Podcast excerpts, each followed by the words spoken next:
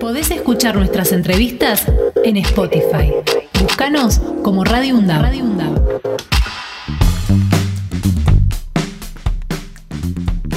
Son las 10 y 49 de la mañana. Estábamos hablando en el pase eh, de, de los dos, entre los dos programas de la mañana, lo importante que es este, que la gente eh, adulta esté activa, ¿no, Sin Axel? duda, Mientras veíamos es. que se preparaba el acto de UPAMI con la Universidad Nacional de Avellaneda. Y tenemos el enorme gusto de tener el estudio lleno eh, ahora Sí, de sí, coordinadoras, autoridades eh, de, de este acuerdo. Así que les vamos a pedir que se presenten porque este, fue todo así como muy de repente. Nombre y cargo. Bueno, yo soy Nadia Burgos, soy la coordinadora ejecutiva general de la UGL décima, que es la unidad de gestión local, la regional, si se quiere, de zona sur, Ajá. que comprende siete distritos, uno de ellos Avellaneda. Así que en- en ese rol entonces estamos hoy acá. Y Sabrina. Y Sabrina, a ver. Exacto, mi nombre es Sabrina Crispín, soy jefa de agencia local de la agencia de Wilde. Ah, correcto. Estuvimos Bien. adelantando que esto es un acuerdo que hay entre el PAMI y las universidades nacionales. En este caso están trabajando eh, el Departamento de Salud y Actividad Física, eh, la Secretaría de Extensión y el PAMI. Pero ¿quién me cuenta exactamente eh, cuál es el motivo del acto del día de hoy? Bueno, les comento yo un poco.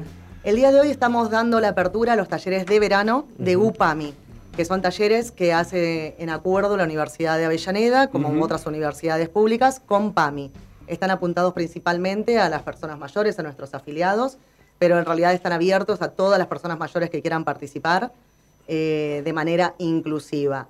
Estos talleres arrancan eh, en verano, son de distintas modalidades, hay desde uso de páginas web, celular, eh, movilidad, clases de zumba, de baile, experiencias de grabado, apuntan a distintas eh, formaciones y capacitaciones para las personas mayores. Están dentro de un programa de política social que tiene nuestra, nuestro instituto y al que, sobre todo después de la pandemia, estamos metiéndole mucha Claro. fuerza. Eso te quería preguntar. ¿Surge en el- después de la pandemia, digamos, una, una manera de poner en actividad a, a- a nuestros eh, queridos jubilados? En realidad es una política anterior, ya UPAMI, que viene siendo llevada adelante por el Instituto desde hace varias gestiones. Pero lo que sí nos pasó en, en este marco o en, de esta gestión, digamos, durante la pandemia fue que tuvimos que un poco empezar a ver cómo nos acomodábamos para sostener ese acompañamiento de alguna manera y sí empezó a pasar ahí que comenzamos con todo lo que es más virtual. Nos Ajá. empezamos a manejar con la cuestión del WhatsApp mucho, porque las personas mayores usa- usan mucho WhatsApp, Ah, por ahí no tanto con la computadora, pero también a través del Zoom. Y sí, a raíz de la pandemia lo que pasó es que empezamos a tener en nuestro plan de talleres UPAMI muchos más talleres nuevos de todo lo que tiene que ver con la virtualidad. Por eso en la universidad estamos lanzando uno de esos que tiene que ver con Google, uso de celulares, aplicaciones móviles, también para que puedan familiarizarse con la aplicación de PAMI, que es muy importante para todo lo que tiene que ver con la obra social. Así que sí, la novedad, si se quiere, es que a raíz de la pandemia surge todo esto nuevo Claro. de la virtualidad y la digitalización Mm. de, de los talleres, que estamos muy contentos, muy contentas de poder estar haciéndolo en la universidad. Importantísimo, ¿no? Que, que puedan este, no solamente acceder a la tecnología, sino también entenderla y poder hacerla aplicable, útil. Eh, creo que eh, la gente mayor, a mí a veces, me- a ver, A me, todos, me- a todos. me sale una aplicación nueva Hablábamos de y eso. ponerme a, a estudiarla, a ver cómo funciona, me da como cierta fiaca, digamos. Imagínate, te vas volviendo mayor y la tecnología te va... Este, mi viejo, por ejemplo, le molestaba el control remoto de la tele. Salvo que él le importara algo, se negaba por completo. partido o algo muy puntual. Exactamente. La pandemia lo que ha traído que la gente mayor quería ver a sus nietos, por ejemplo. Claro, se fue para eso hacía familiarizándose, claro, con la la necesidad los hizo interesarse en el asunto. Así que entiendo yo, ustedes me dirán, que la cuestión tecnológica debe ser una cuestión a donde se acude mucho, ¿no? En los cursos. Sí, y además tengamos en cuenta también que un poco por lo que pasó en la pandemia, el instituto se ha digitalizado muchísimo. Hay un montón de trámites que antes se hacían presenciales, Claro. que por supuesto por la población con la que trabajamos y además porque igualmente entendemos que es necesario ampliar los canales, no reducir, la, todo el canal presencial de atención en agencias sigue estando por supuesto operativo como siempre, de hecho en la pandemia nunca cerramos ninguna agencia, pero también es cierto que se ampliaron esos canales de comunicación a través de los trámites web. Por ejemplo, todo lo que tiene que ver con la página de PAMI, con la aplicación de PAMI. Hay muchos trámites, la mayoría de hecho, que hoy se pueden gestionar virtualmente. De hecho, una afiliación al PAMI se hace por la página web. Ah. Entonces también necesitamos que nuestros afiliados y afiliadas comiencen a tener más conocimiento de estas herramientas para evitar, si lo pueden evitar, ir hasta la agencia y Claro. hacerlo mucho más accesible, más Claro. sencillo eh, desde su casa. Bien. ¿Y cuál es la recepción? ¿Eh? Te- ¿Tenemos buena convocatoria? ¿Hay, hay buena matrícula, vamos a decir, de, de sí, este año, estudiantes? este año aumentó mucho y lo que estamos haciendo hoy justamente fue invitar a centros de jubiladas y jubilados para incorporarse e informarse sobre la oferta, porque muchos de ellos no tenían un vínculo directo con la universidad.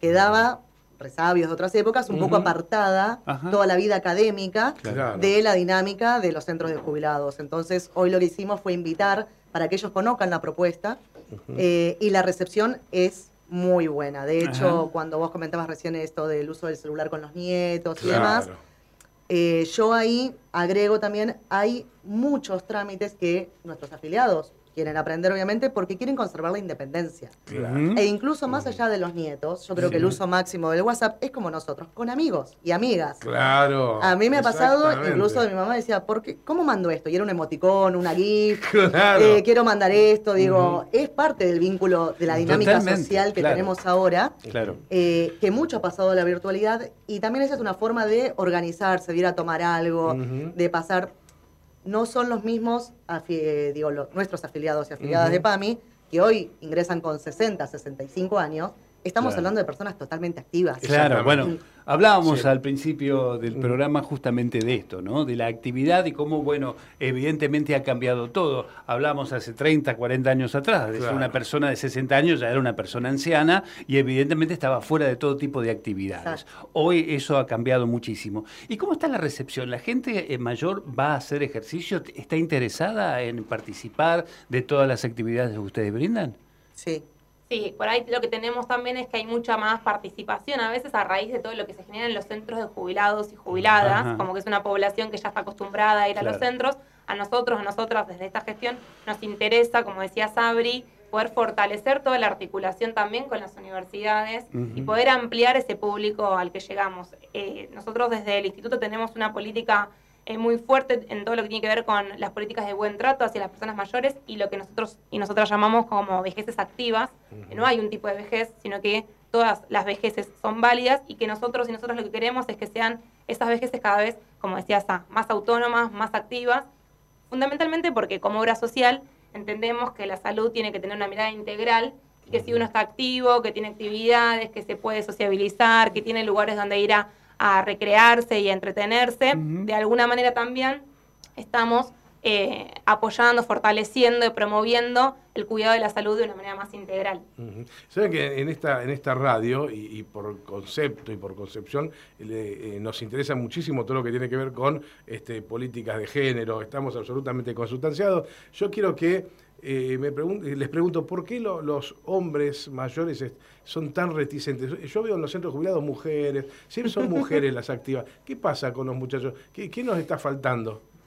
Bueno, ahí yo creo que hay un gran factor cultural Ajá. Mm. eh, que como sociedad creo que todos tenemos. Esto Sí. de el miedo a equivocarse, al que dirán, y también cuestiones de época, digamos. Vos ibas a un centro de jubilados o- y jubiladas antes y eran los hombres por un lado, las mujeres Ajá, por el otro. ah, Si noso- yo recuerdo mis domingos familiares, los Sí. hombres en la parrilla, las mujeres haciendo todo el resto. Actividades como las bochas, que era un núcleo convocante para los hombres, claro. Totalmente. Y creo que esto eh, Se ha modificado. se ha modificado en la sociedad en general, que tiene que ver con el avance también del feminismo, culturalmente y demás.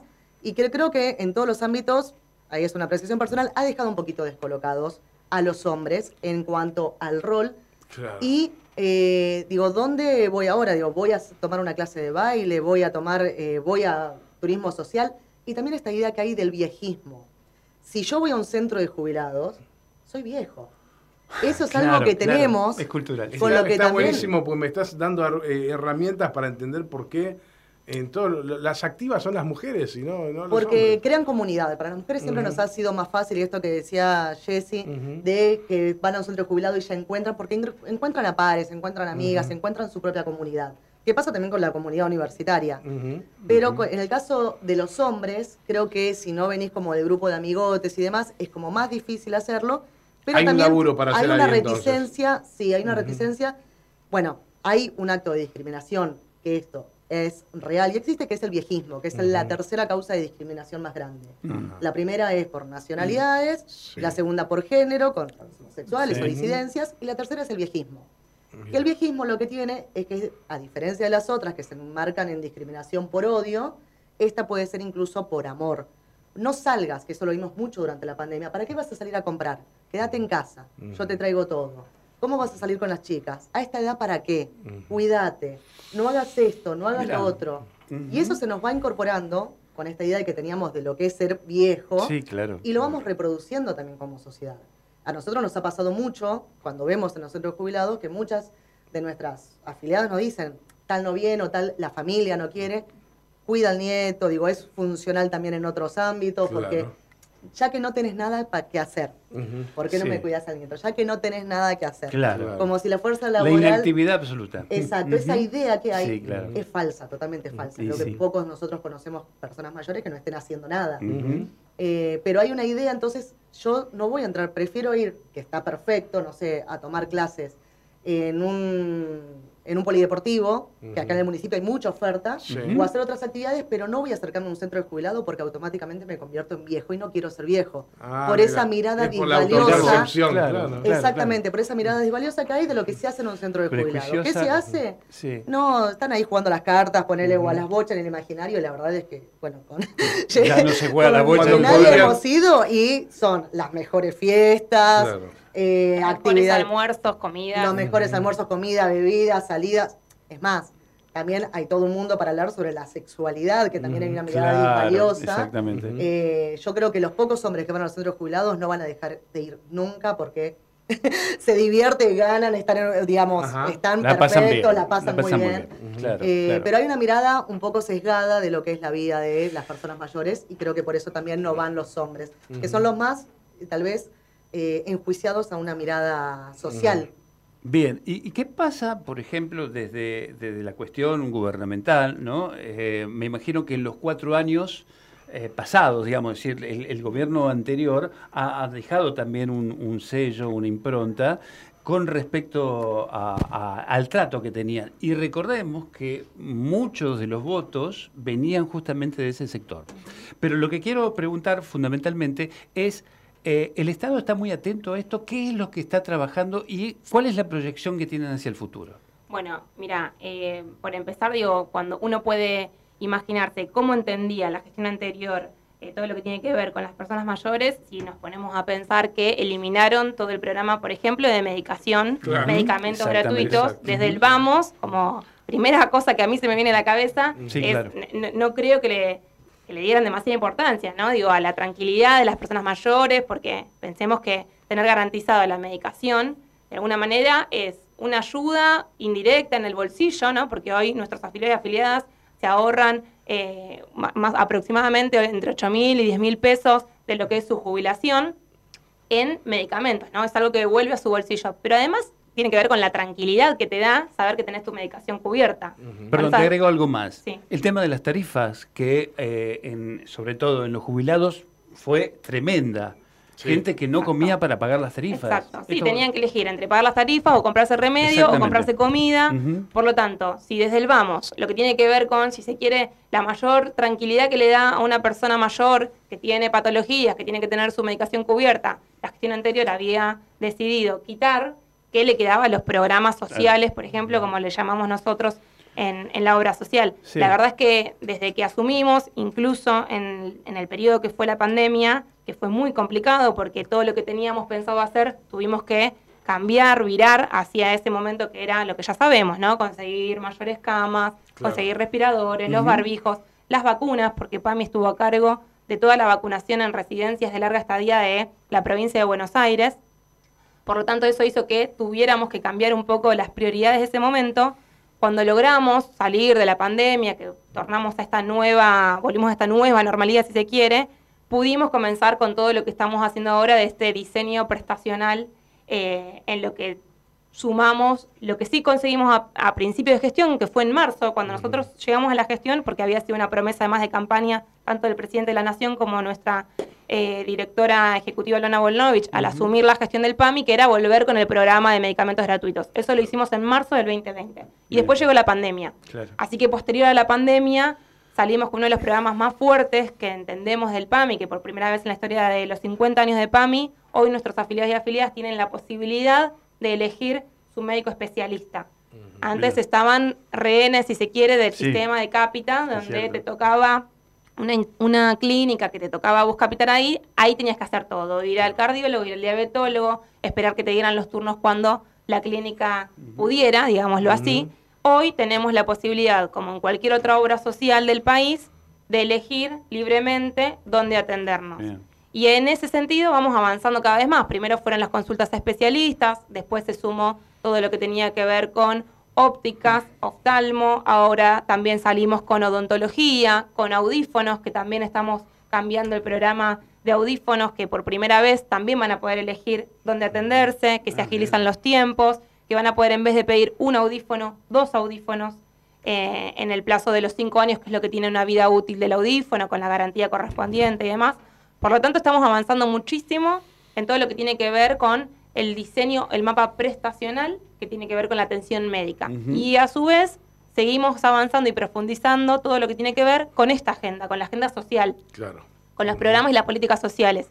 Por esto mismo que decíamos al principio de que entendemos que la salud es integral. Claro. Y desde ahí fue que, por ejemplo, durante la pandemia, el instituto sostuvo a todos los centros jubilados con lo que llamamos subsidios de sostenimiento para que ningún centro jubilado cerrara. Estamos hoy por hoy con una asignación universal por centro, que es importante porque es para todos los centros, no es algo selectivo, sino que todos los centros de jubilados que están eh, asociados en la red PAMI cobran una asignación universal por centro todos los meses, hoy de 20 mil pesos, que en este año seguramente tendrá una actualización, para que ellos estén un poco más tranquilos. Así que la mirada del PAMI es seguir creciendo en esto. Por un lado, en lo prestacional, seguir sumando eh, cuestiones nuevas para que los afiliados y afiliadas puedan elegir, que cada vez seamos una obra social con mayor prestigio, donde se están sumando nuevamente prestadores que hace muchos años no trabajaban con PAMI, por ejemplo, Fundación Favaloro.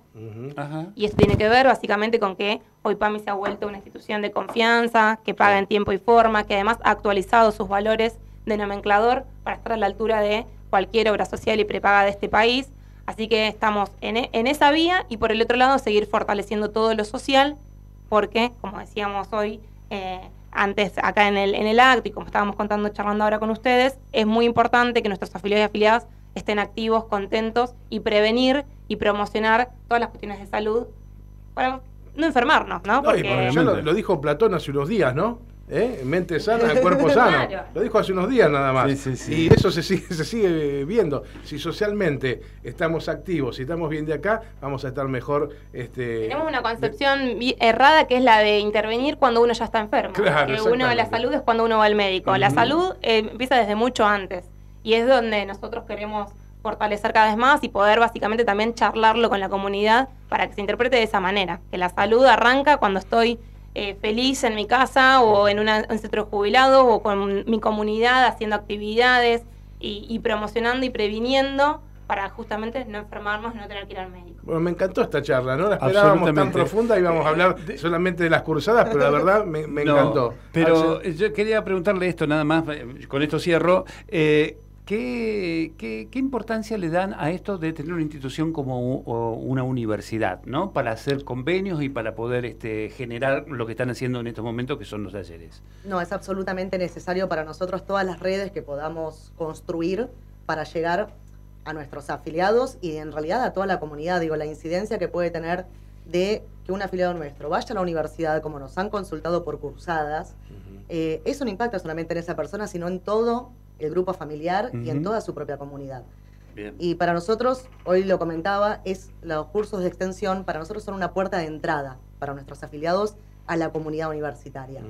No hay un lugar, y eso también es parte de las políticas que tenemos, no hay un lugar para la persona mayor. Todos los lugares de la comunidad son para las personas mayores. Desde un centro deportivo, como tiene acá el municipio, como una universidad pública, como los talleres de extensión. Entonces, para nosotros poder eh, construir esos lazos y también desde nosotros, para nosotros un valor agregado es poder llevar la universidad a cada uno de los centros de jubilados y trasladarlos a cada una de nuestras universidades, es un poco eh, seguir construyendo y fortaleciendo el mapa de políticas públicas hacia la comunidad. Y creo que en esto, para nosotros, en nuestro trabajo, más allá de que es nuestro compromiso político al asumir nuestras gestiones con todas las compañeras, de trabajar lo mejor posible en pos del afiliado, eh, entendemos que bueno, nuestros afiliados, la comunidad, eh, van a darse cuenta y entienden que no es lo mismo una gestión como la anterior Que la otra. eh, que esta gestión que ha puesto nuevamente los medicamentos, políticas sociales, la construcción, un sostenimiento de las redes de centros de jubilados, porque tiene que ver con las ideas que nos mueven. La salud es un derecho, la- el esparcimiento es un derecho, la educación en la universidad es un derecho, y en eso poder trabajar junto con la universidad para nosotros es fortalecedor.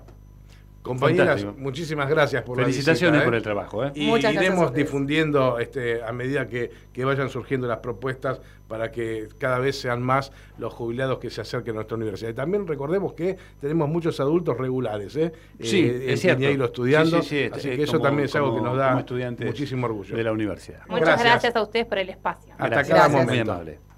Podés escuchar nuestras entrevistas en Spotify. Búscanos como Radio UNDAB.